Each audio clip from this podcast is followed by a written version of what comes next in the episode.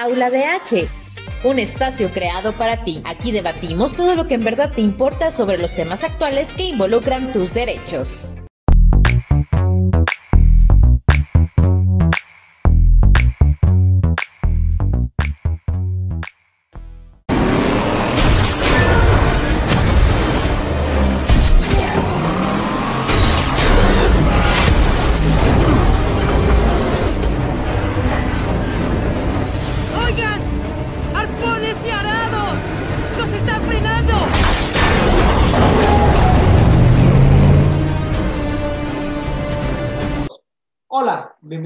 Aula DH, Derechos Más Humanos. En esta ocasión con entrevista a nuestra antropóloga Alicia Villagómez. Ella es licenciada en Ciencias de la, Comunicación por la Universidad Autónoma de San Luis Potosí, maestra en Antropología Social por el Colegio de San Luis.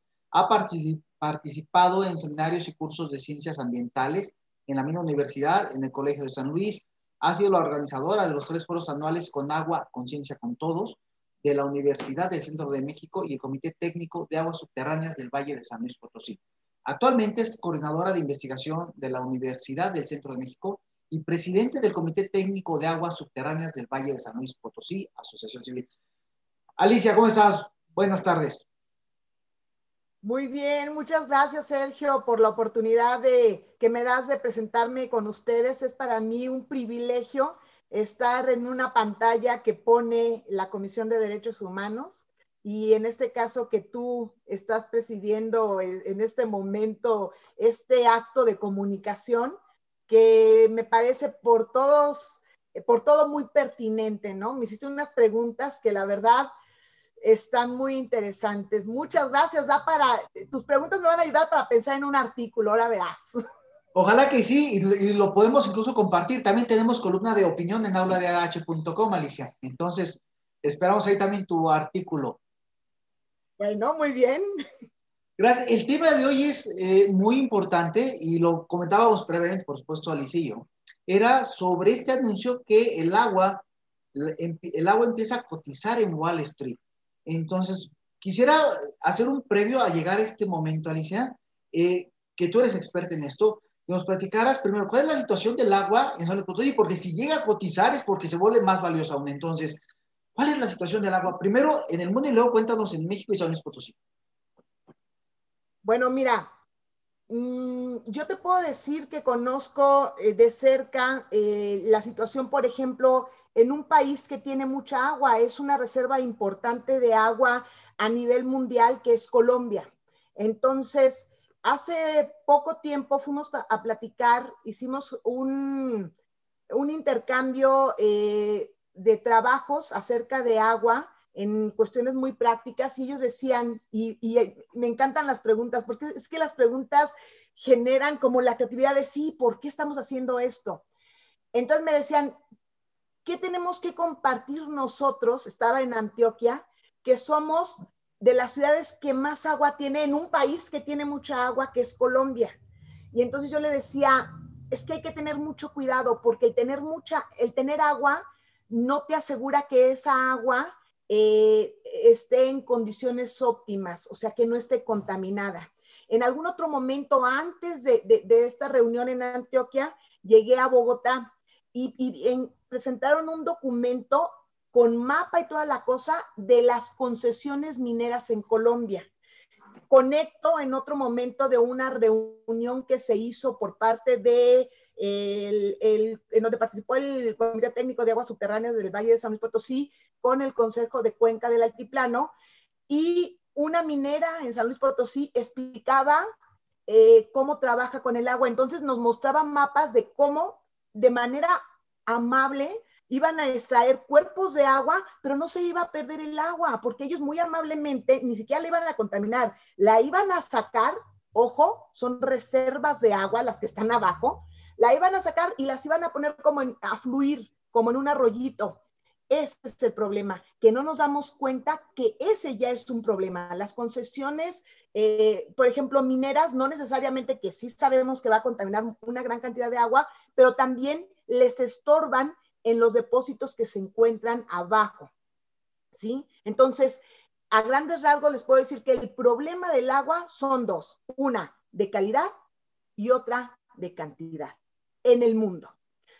Otro punto importante para el acceso al derecho humano al agua, ¿no? que es el último de los derechos humanos que se integran, es que no hay capacidad de extracción ni de distribución del agua. Esa es la verdad, porque eso cuesta dinero, que es el problema que tiene Interapas en San Luis. O sea, no tenemos nosotros eh, em, ni actualizado, ni renovado, ni siquiera hay una planificación real, ni, ni vigilancia este, sobre, por ejemplo, las aguas negras. ¿A dónde van a dar las aguas negras? De, por ejemplo, algunos cotos privados.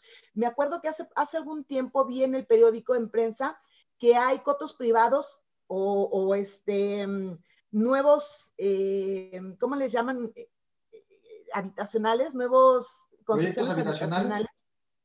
Proyectos habitacionales, no, pero ya no como proyectos, ya, este, con ya concretados, ¿no? Que no tienen conexión a la red este, para poder desechar las aguas negras.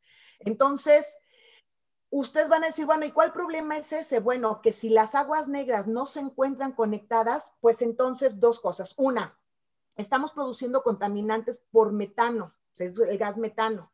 Se está infiltrando al agua, eh, a, los mantos acuíferos, este, se está infiltrando eh, agua contaminada que bueno, en el caso de, de, contaminada por cuestiones biológicas no es tanta gravedad, pero hay nuevos proyectos de investigación en el país, o sea, no en San Luis Potosí, pero en el país, en donde se están interesando en el tratamiento de aguas porque no contemplan los medicamentos. Entonces tú estás tomando medicamentos antidepresivos, ya, ya no te sirven, o, o hay otros que ya se caducaron y los avientas fácilmente al agua, ¿no?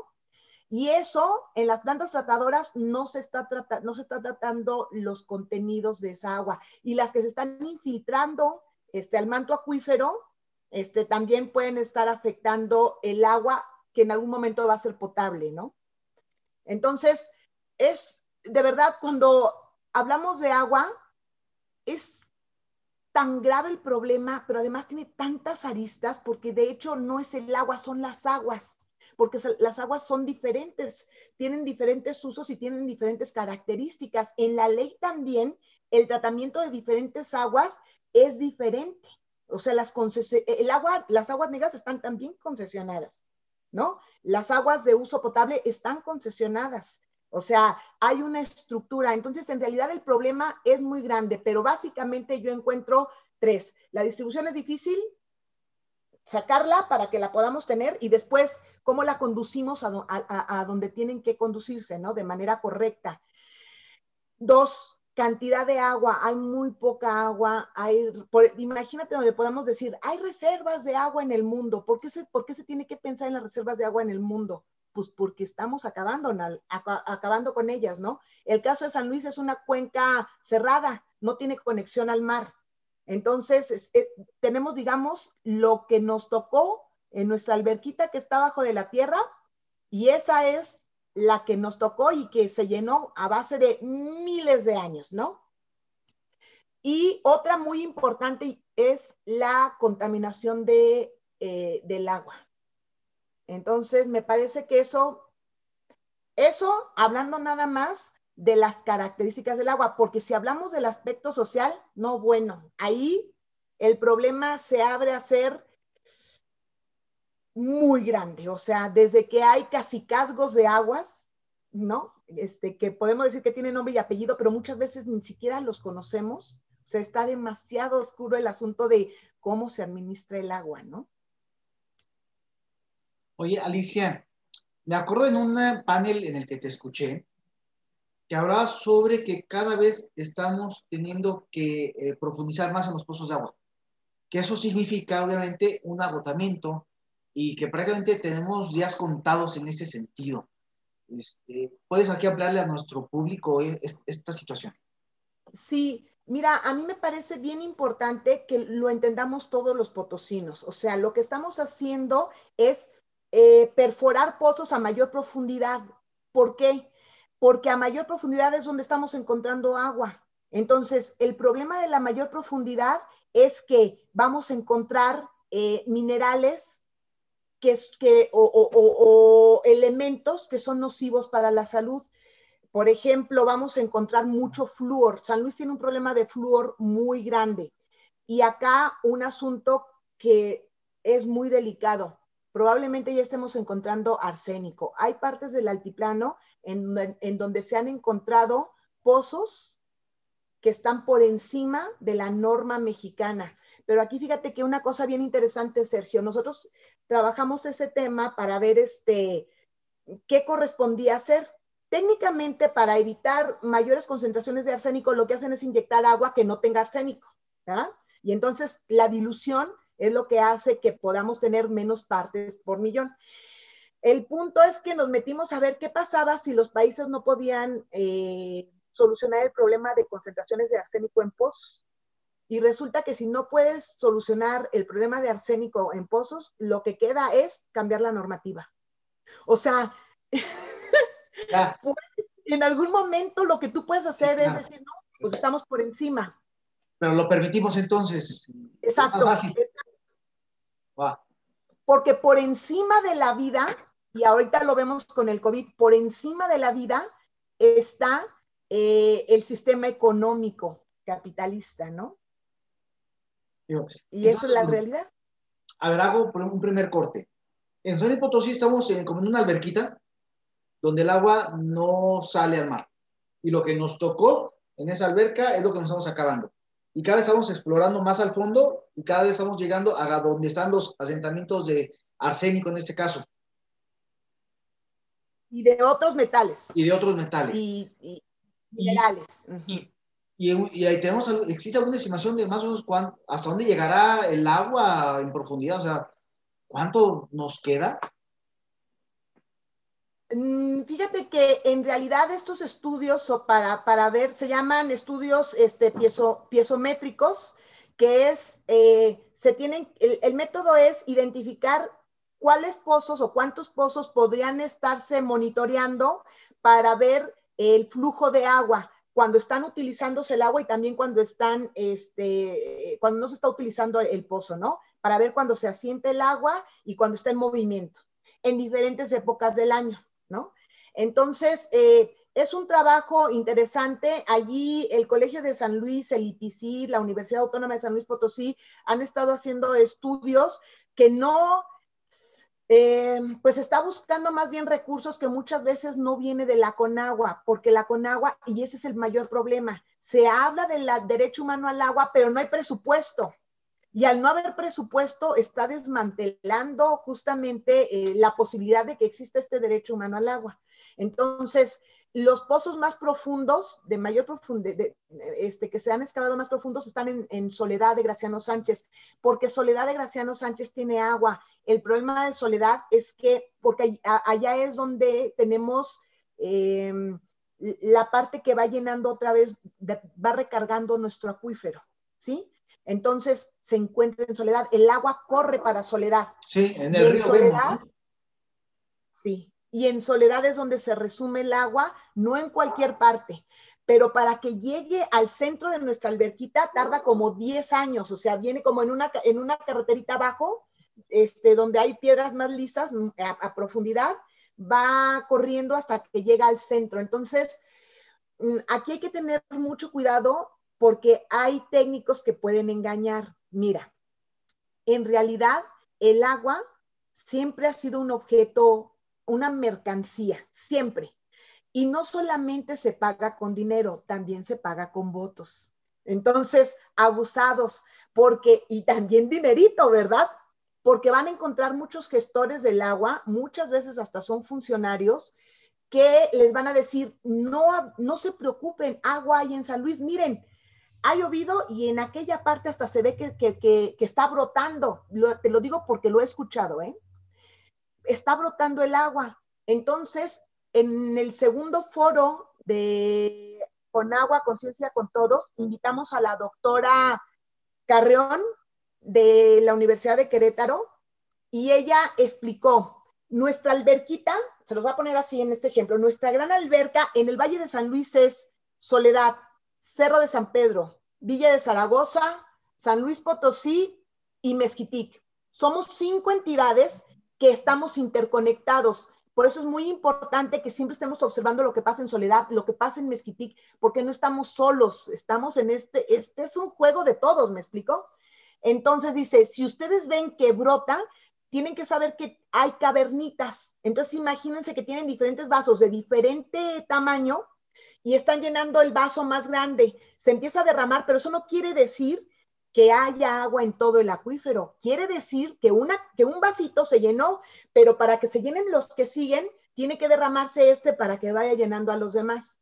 Entonces lo que hacen es, a partir de la evidencia de la parte que sí va a tener agua, que es a la primera que llega y no en los 10 años que corre al centro, van a decir, no, pues en esta zona sí hay agua. Entonces, si empezamos a extraer de esa parte, pues vamos a vaciar esa y no vamos a permitir que se llene toda la alberquita.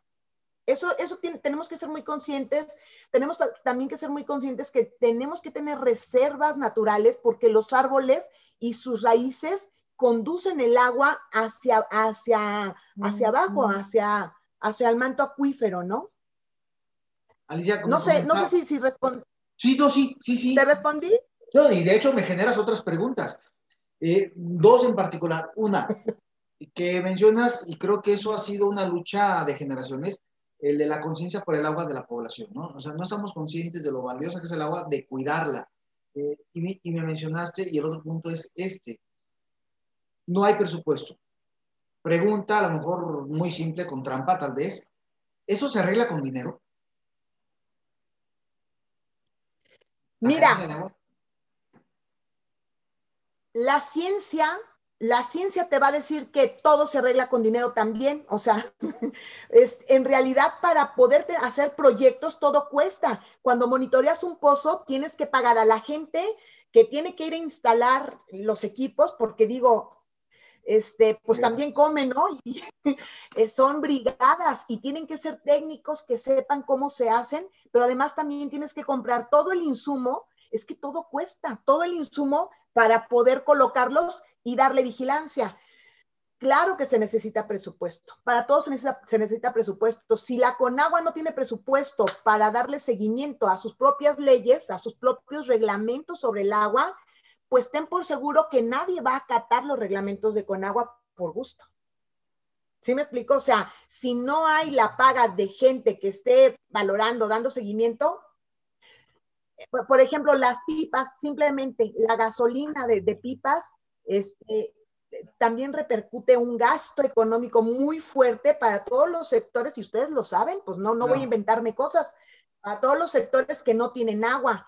Y si ustedes, este, es que aquí es meterse en camisa de once varas, pero hay que decirlo, si ustedes no están pagando el agua de una pipa, entonces les está pagando alguien más y ustedes no van a pagar con dinero, van a pagar con votos o van a pagar con favores o van a pagar. E, en realidad hay muchas formas de pagar este, cualquier cosa que tú obtengas, ¿no? Entonces, la verdad es que hay hasta caricaturas explicando qué está pasando con el agua. No me acuerdo cómo esa, ahorita me voy a acordar, hay una iguanita, ¿no la has visto, Sergio? Eh, una, una película en Netflix, la pueden encontrar en Netflix, hagan de cuenta que eso es lo que está pasando. Ahorita me voy a acordar cómo se llama. Eh, Rango, o ahorita me voy a acordar. Rango, algo así se llama.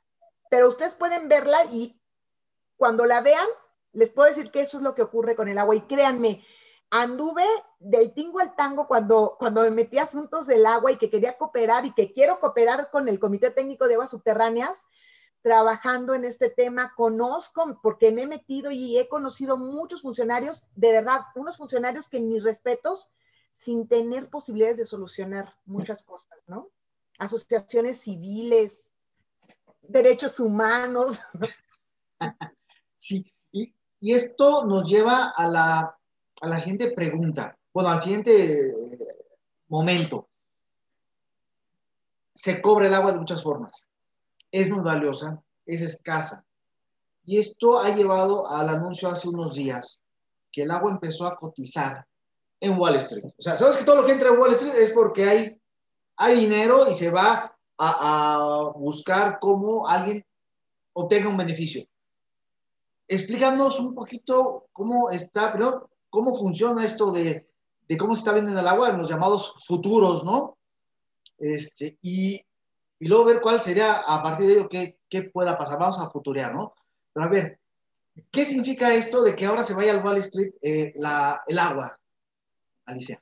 Eh, para mí, eh, cuando platicamos y que, me preguntaste qué opinas de esto por, por WhatsApp, yo dije, es que, pues en realidad el agua siempre ha sido una mercancía, tiene un valor de cambio, siempre ha sido así. Mira, yo siento, y no me, no me voy a adelantar porque quisiera platicar en algún momento lo que yo pienso que puede estar pasando en San Luis Potosí al respecto de la privatización.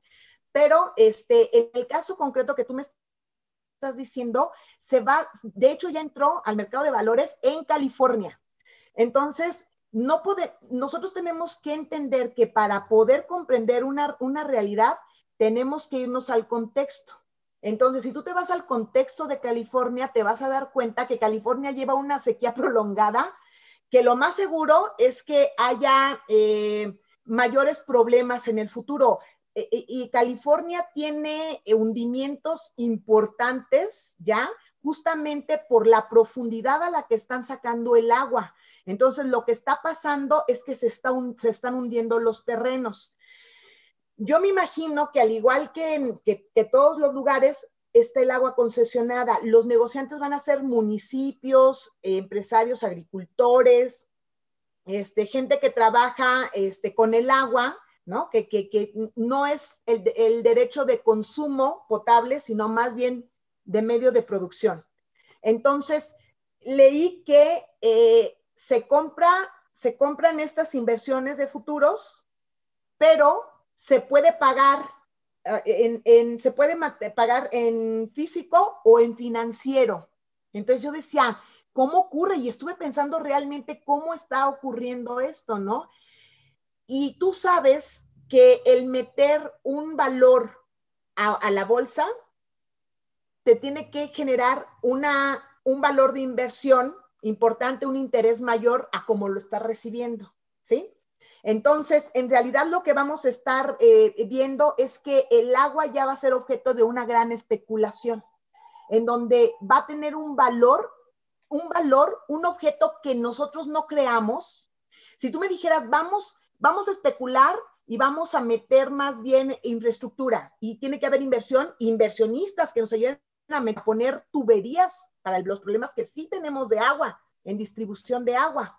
Pero no, ni siquiera va a haber una inversión para eso, sino que más bien, como lo entiendo yo, Sergio, porque tampoco está muy claro, no sé, no se, no se presentó con claridad. Me puse a investigar allí en el financiero a ver cómo, cómo iba a estar el asunto, pero lo que yo entiendo es que eh, van a comprar a un precio fijo un bien que ahorita está como un derecho humano, por lo tanto el bien cuesta este de eh, precio de venta poco, ¿sí?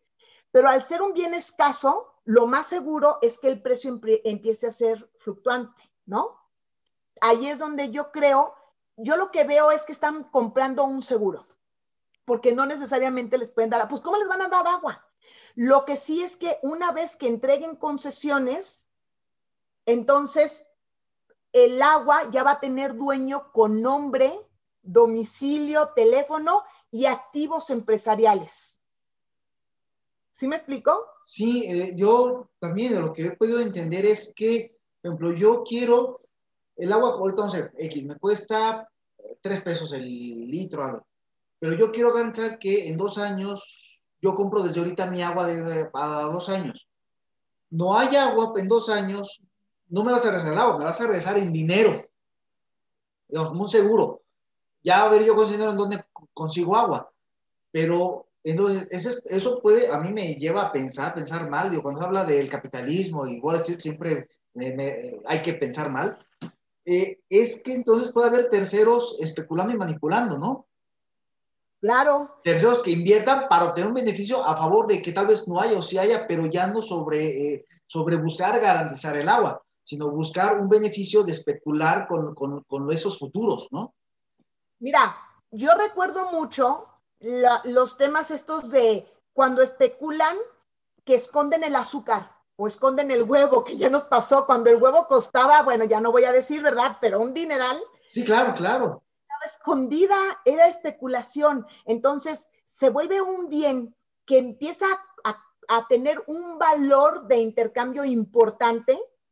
Y entonces tú compras, pero te esperas, te esperas a que ese valor suba, pero no te esperas sentado a ver de, ay Dios mío, ojalá y suba el valor. No, empiezas a hacer acciones para que se empiece a subir el interés de ese bien, que además es un bien que no podemos pensar como mercancía porque, porque es un bien que nosotros somos cuánto, el 80%, 85% estamos constituidos de agua.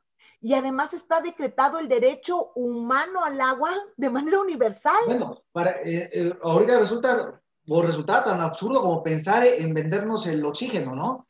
Este, pero vemos que, como parecía con nuestro compañero también, Luis Lozano, que ya nos van a empezar a vender el aire también puro, ¿no? Porque eh, tampoco se está vigilando. Lo que parecía absurdo hace años de que el agua o el oxígeno, pues eh, parece que no, para allá vamos. Exacto, y lo peor del caso, Sergio, y sí que bien que lo dices, en realidad lo peor del caso es que sí nos venden ya también el oxígeno, o sea, ya hay forma de que te vendan oxígeno y probablemente en el futuro vas a tener que venir a darte dos este, respiros en lo que regresas de casa, ¿no? Que tu carro traiga un lote especial de oxígeno, ¿no? Que tienes que, que, que comprar y, y, en la oficina para poder tener un, un oxígeno limpio, ¿no? no pues, digo, ahorita que lo mencionas ya empiezo a pensar formas y sí, no, no estamos lejos. Oye, estaba escuchando, ya ves que ahora como estamos encerrados en casa, de repente aparece, te metes a un video que te interesa y luego te salen otros. Y me han gustado mucho videos de extranjeros que viven en México. Entonces había un video de una pareja coreana con un mexicano y, la Corea, y decía que una de las cosas que no entendían es que en un restaurante te vendieran agua embotellada. Y me acordé de, tu, de, de, de allí de, de, nuestro amigo Andrés, el presidente de la Comisión de Total, este, y él decía, es que ustedes creen que les van a privatizar el agua potable y sacan los botes de agua. Aquí está ya privatizada el agua potable. Esta agua se la pueden tomar, tomen agua de la llave. No, no, no podemos tomar agua de la llave. Entonces, en realidad, creo que se ha ido manejando la privatización del agua muy despacito hasta que es legítimo. Por ejemplo, se ha utilizado tanto como mercancía todo lo que hay en, lo que hay en el mundo que ya no se nos es extraño que esté cotizándose en la bolsa el agua. Casi, casi suena muy legítimo. ¿Sí me explicó? O sea, ya es eh, el nivel de legitimidad en donde los grupos sociales este, lo están aceptando, los que pudieran ser más combativos están aceptando, y una vez que se incorpore, empieza con California, pero realmente en cualquier momento puede estar y luego tú dices, bueno, porque te dicen allí, no va a ser muy costoso porque no se puede pagar vehículo, o sea, no es como el oro que lo puedes transportar de un lugar a otro y entonces se cotiza también la movilización del elemento de, de valor que se cotiza en la bolsa. Pero yo pienso, a ver, las transnacionales no están pensando en dónde hay agua, no hay necesidad de que la muevan, se mueven las empresas a donde está lo que necesitan. Además, quien tiene el presupuesto para hacer esos estudios no es el Estado, bien lo dices, o no lo tiene el Estado, pero una empresa sí puede designar grandes cantidades de ingenieros, infraestructura, a donde quiera moverse para instalarse donde está el agua y a partir de ahí, vengan, ¿no? Empiezo a, a mercantilizarla. Exacto. Y el asunto con el agua es que, y los empresarios es que, y la bolsa, es que no se, no se compra ningún objeto para hacer un bien social. Eso es cierto. Se compra para hacer un negocio. Entonces, se compra a menor costo para esperar a que los valores sean suficientes y tener activos. ¿Sí me explico? O sea, atesorar, atesorar para ponerlo a invertir. Ese también es otro tema. O sea, el agua que se concesione no va a regresar nunca de dónde fue sacada y en la calidad en la que fue sacada. Eso es muy importante, ¿no? Pues creo que ya estamos, ya iniciamos la, ya no lo tuve que preguntar, ya iniciamos a futurear, ¿no? ¿Qué, qué, qué es lo que va a pasar? Y, y caray, es, es, es, terrible, ¿no? Eh, nunca, siempre que creemos que hemos conseguido avanzar en un derecho humano o en algunos derechos humanos, nos llegan nuevos retos, desafíos que pareciera que que damos un pasito para adelante y dos para atrás, ¿no? Como aquellos, aquellas canciones, o dos para adelante y uno para atrás. Fíjate, Sergio, que recuerdo en algunos de esos este, eh, seminarios eh, ambientales en la autónoma que se comentaba que en el pasado, en el pasado este, de los grandes feudales europeos, en realidad las áreas naturales protegidas siempre han existido y ellos proponían áreas naturales protegidas. Pero ¿sabes para qué las protegían? Para que sacaran de allí a los este, provinciales, a los... Este, los aldeanos. Oye, este, dice Jorge González, un investigador que me encanta, dice, al perral, porque todos somos perral, ¿no? Sacaban de ahí a la gente, ¿para qué? Para que entonces la, realeza se, se, fuera a esos lugares de cacería. Entonces eran lugares que estaban protegidos para ellos. ¿Sí me explico? O sea, entonces allí sí valdría mucho la pena hacer una observación. Si hay un derecho humano y hay, hay quienes lo comentan y está autorizado por las, las pues también, ¿no? Este, los grandes políticos mundiales, ¿no? Los grandes intereses económicos, pues entonces hay que pensar mal, porque cuando, se, cuando salen decretos para romper las vedas, porque San Luis Potosí está todo en veda, o sea, el, el valle de San Luis Potosí, no puedes hacer pozos. Si tú tienes una concesión, te felicito, cuídala mucho porque no vas a tener otra. Está cerrado, ¿verdad? Entonces, em, si, tú sacas un decreto para el derecho humano al agua donde digas nada más va a haber agua, vamos a sacar nuevos pozos, pero nada más para, para uso doméstico, ¿a quién beneficias? a los que pueden pagarla? A los empresarios de la construcción. Y entonces dices, es, y, dices, ¿eso es a la gente? No, es a los que hacen grupos habitacionales. ¿Sí me explico? Entonces, aunque llegue el presidente y diga, vamos a cuidar estos lugares, áreas naturales protegidas, si saca un decreto de esos, y estas áreas naturales protegidas están interesadas en, ser eh, grupos habitacional, en hacer, este, es que no me acuerdo cómo se llaman. No estás este hablando del poniente de la ciudad, ¿verdad?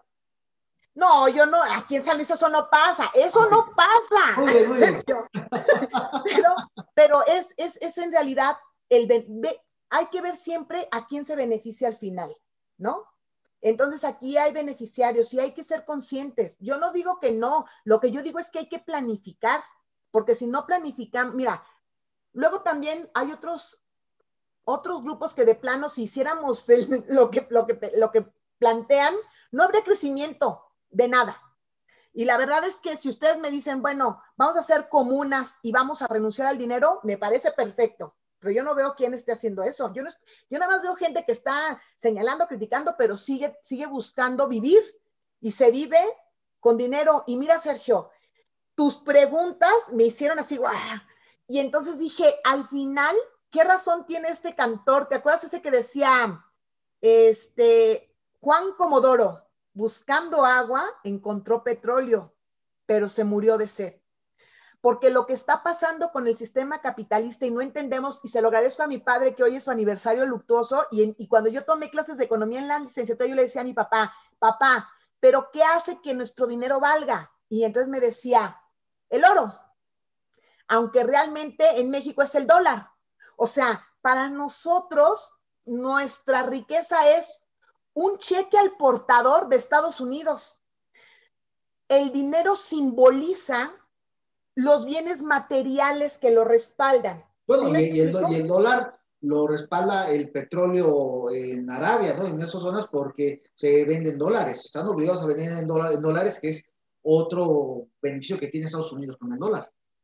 Pero finalmente aquí lo importante es que, es que nos demos cuenta que dentro de lo que era el sistema económico de capitales, en donde había oro, petróleo, diferentes riquezas que nosotros le hemos dado un valor y ese valor emite papel moneda que son cheques al portador, ¿no? No son, el dinero no vale, vale lo que, lo que está atrás, respaldándolo. Ajá pasamos a otro nivel que es el sistema financiero y es el que nos tiene atoradísimos. ¿Por qué? Porque estamos especulando. Es como quien juega a las barajas y no sabes qué juego tiene tu contrincante, no, no lo puedes ver, ¿sí? Por eso eh, tiene que ver más bien con el sistema crediticio bancario. Te dan tu tarjeta de, vas al súper y te quieren dar tarjeta de crédito hasta por tres pesos, ¿me explico? Aunque no lo pagues, no importa.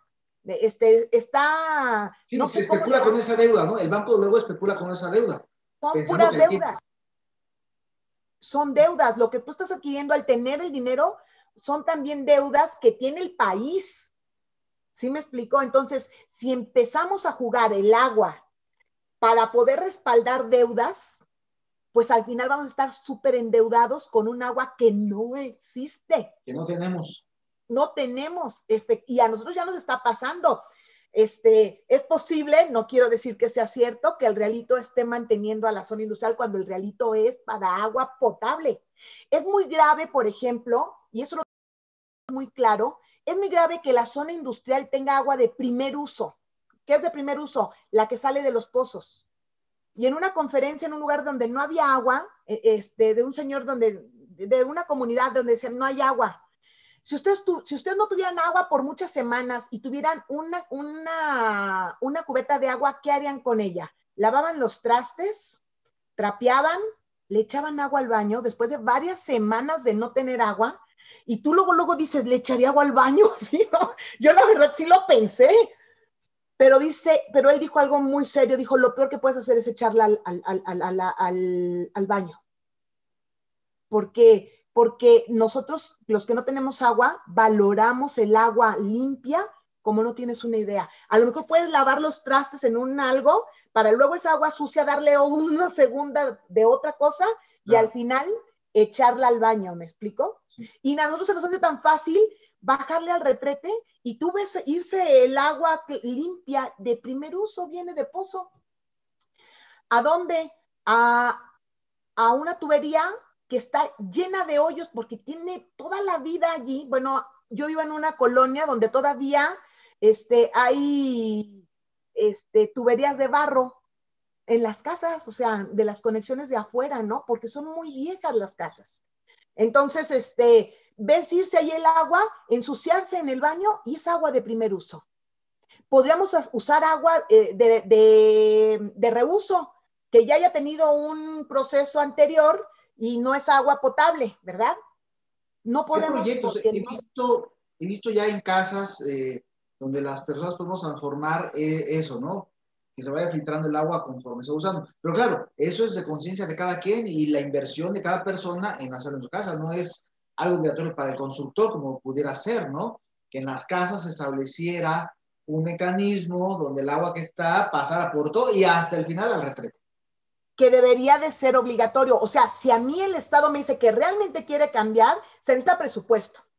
Primero, porque cada quien tú dices, híjole, a mí sí me encantaría poner luz solar, que también tiene sus asegúnes, ¿verdad? Eh, los paneles solares. Cuestan mucho y luego, ¿qué hace? Tienen un periodo de, de, de, uso. ¿Qué haces con lo que so, con cuando eso ya es basura? ¿Me explico? Bueno, muchas cosas, pero estas tecnologías, este, estas nuevas tecnologías que buscan ser ecológicas son caras, se necesita una inversión y ahora sí que el cada quien es difícil, no se puede, no se puede.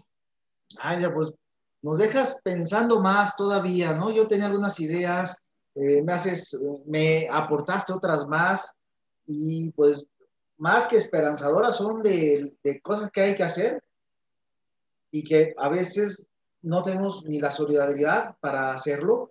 Yo he estado en conferencias que donde has participado y he visto carteles que promueven estos uh, esos eh, paneles del de, de, derecho al agua, pero yo veo en mi percepción que no es una causa todavía que el ciudadano en San Luis Potosí se esté abocando a las calles, que haga marchas, ¿no?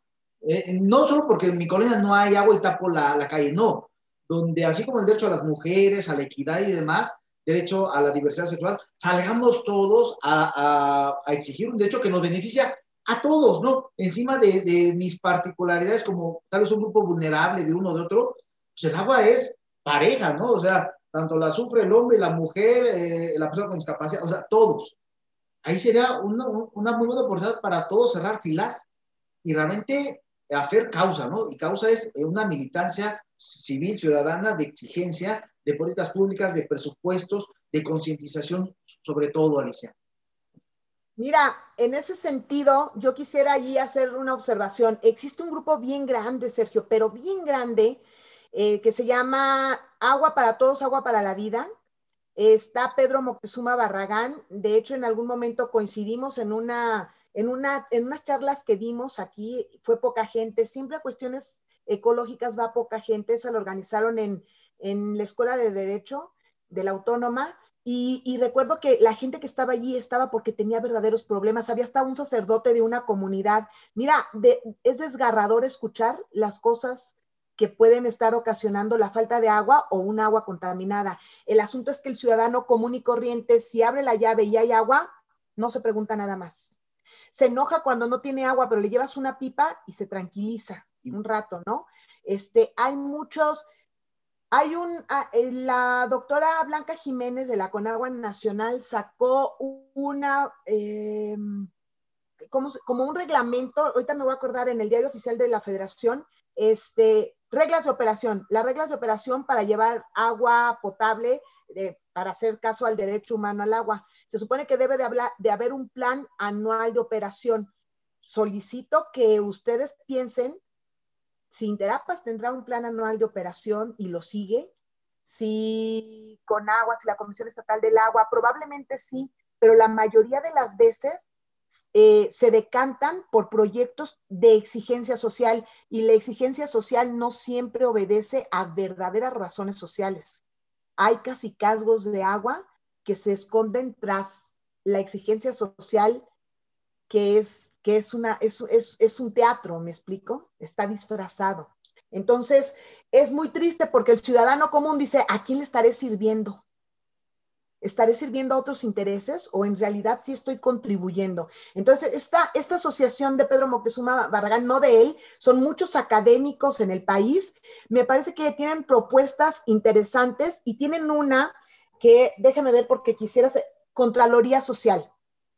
La Contraloría Social es la revisión de mecanismos, de, mecanismos para dotar de agua, este, de mecanismos financieros también para ver que en realidad se haya presupuesto y que se esté utilizando para lo que se, se plantea que se utilice. Y yo creo que no hay otra solución más que la participación social de todos los sectores abusados. Aquí hay participación social también, Sergio, pero hay una gran participación social Mm, que en realidad es de empresarios, no está mal, pero debe de, debe de haber equilibrio, me explico, entre los diferentes usuarios reconocidos por la Conagua, porque nosotros, no todos somos usuarios, me explico. O sea, por ejemplo, tú, Sergio, ¿tienes pozos en tu casa? Eh, había, ahorita ya entró Iterapas también. Pero sí hay pozo. Entonces. Pues sí, pero se surte de un pozo. Sergio, ¿y en tus ranchos? Sí, sí, ahí hay un pozo. Pero claro que ya, que ya tomó posesión Trapas. Alicia, bueno, adelante, continúa. ¿Por qué? Porque déjame nada más, quiero hacer una observación para la población en general. Sí. Cuando yo digo usuarios, la Conagua toma por usuarios a Interapas y tú eres ah. usuario de Interapas, pero no eres usuario de aguas. Por eso yo decía, hay diferentes aguas. Entonces, la exigencia de los ciudadanos es a Interapas, porque Interapas a su vez tiene que dar exigencia pues a la Conagua, porque él es usuario de la Conagua, ¿sí? Nada más quiero hacer esa aclaración porque no es algo que lo sepamos no, este, todos, ¿no? Nos conocía totalmente. Pues nos, nos está ganando ya el tiempo, bueno, ya nos ganó Alicia. Alicia, ¿alguna reflexión final, un comentario final? Sí, eh, tenemos que tener mucha conciencia cuando privatizamos y generamos contratos de privatización. Muchas veces decimos qué malos contratos hacemos los mexicanos, los potosinos. Nos cuesta más porque no, no, no, no cumplimos con lo que habíamos dicho en los contratos, pero ojo, mucho ojo. Es una manera también de, endeudarnos y cuando endeudamos, vendemos. Piénsenlo como comunes eh, ciudadanos. Cuando te endeudas, tienes que vender para pagar abusados, porque lo que nos, nos va a terminar pasando con nuestro Interapas con nuestro representante de usuarios es que se va a privatizar. Puebla está privatizado, nada más revisen cómo, cómo, a cuánto está el agua, cómo se, cómo se trabaja en lugares donde está privatizada el agua. Y entonces ahí sí no podemos jugar a que el gobierno mexicano eh, aboga por el derecho humano al agua, pero nosotros como ciudadanos sí debemos hacer uso de ese derecho y exigirlo. Muchas gracias, Alicia. Vamos a reflexionar y vamos a esperar comentarios de todos los que nos están escuchando y viendo. Eh, Alicia, te agradecemos. Gracias por acompañarnos el día de hoy. A todos los que nos escuchan, muchas gracias por vernos, por escucharnos. Yo soy Sergio Montoya y esto es Aula DH, Derechos Más Humanos. Hermoso espíritu del agua llega ya. Hermoso espíritu del agua llega